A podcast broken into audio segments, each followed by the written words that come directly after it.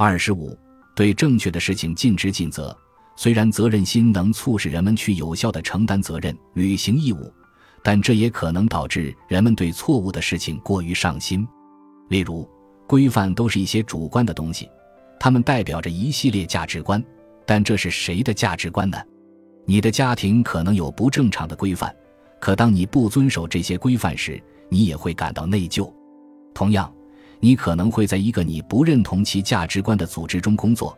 你可能还是会去遵守这些价值观，因为这些准则是已经公开宣布的，并且遵守它会得到奖励。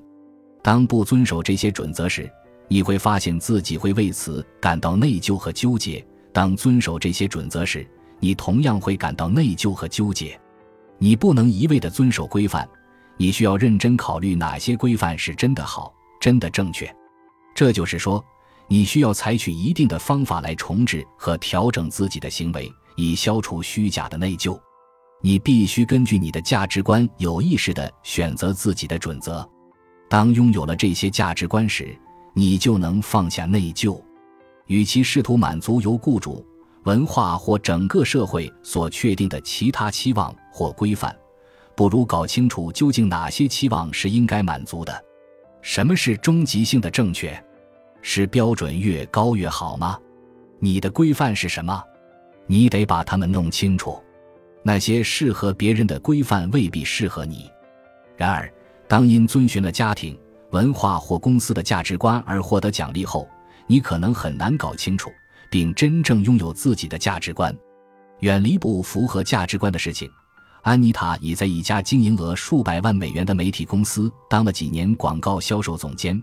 他的老板有一天告诉他，公司将在几个月后出售给一家行业领先企业。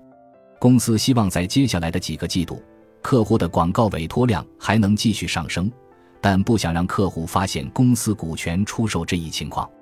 问题是，随着公司的广告位售出，整个广告推广模式将会改变，这意味着目标受众也会改变。许多客户如果知道即将到来的股权转让，就会重新考虑他们的广告投放，毕竟他们是在向特定的受众做广告。安妮塔和她的销售团队会继续宣传，就好像什么都不会改变一样。安妮塔很有责任心，为公司赚了几百万美元，但她觉得有些内疚。我认为这些客户中有许多是我的朋友，她回忆道：“我以前和他们一起工作过，他们信任我，假装我不知道这桩买卖。”在明知他们买不到自己想要的东西的情况下，还让他们花冤枉钱，这是做的不对。但他团队中的大多数人都默认这种做法。摆在安妮塔面前的有两个选择：为了销售业绩对他的客户撒谎，或者辞职。他选择了后者。从本质上说，安妮塔知道自己如果对客户撒谎将会产生内疚感，这让他没有违背自己的价值观。安妮塔知道他的价值观是什么，为了自己的利益而误导别人，以牺牲他人为代价来操纵局势，这是不合适的。尽管如此，但这些都是他的雇主的规则和期望。其他同事留了下来，选择接受公司的规范和期望。我不知道他们是否会对说谎感到内疚，但一旦公司被收购，他们还是会丢掉工作。他回忆道：“新老板需要新人。”事情总是这样的，安妮塔的困境正是一个拥有自己价值观的机会，即使这意味着她要放弃工作。作为一位有良知的尽职尽责的领导者，他很快就在另一家公司找到了一个新职位，做着他喜欢的类似工作。责任心不是答案，良知才是。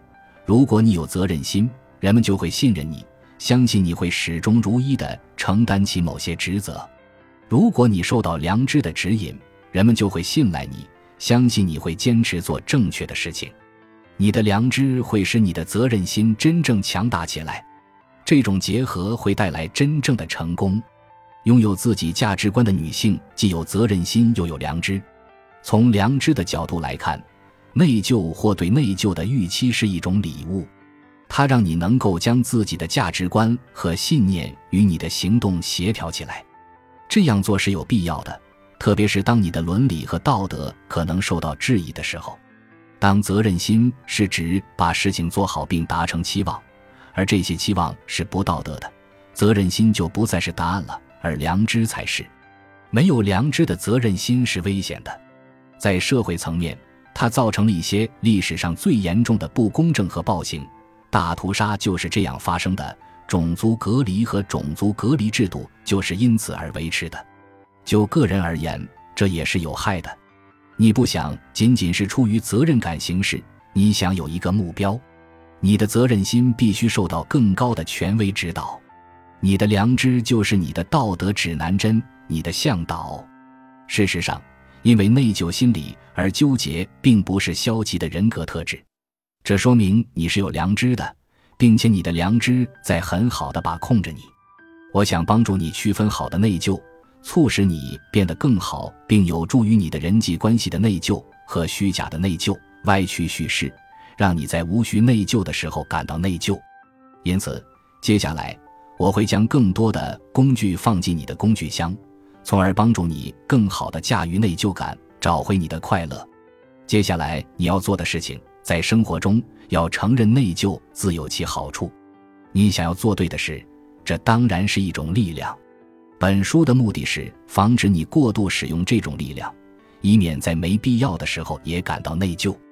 列出你对这个问题的答案，无论是在人际关系、工作、财务。健康方面，还是在精神生活中，你的责任心和良心在哪些方面对你的成功起到了积极作用？本集播放完毕，感谢您的收听，喜欢请订阅加关注，主页有更多精彩内容。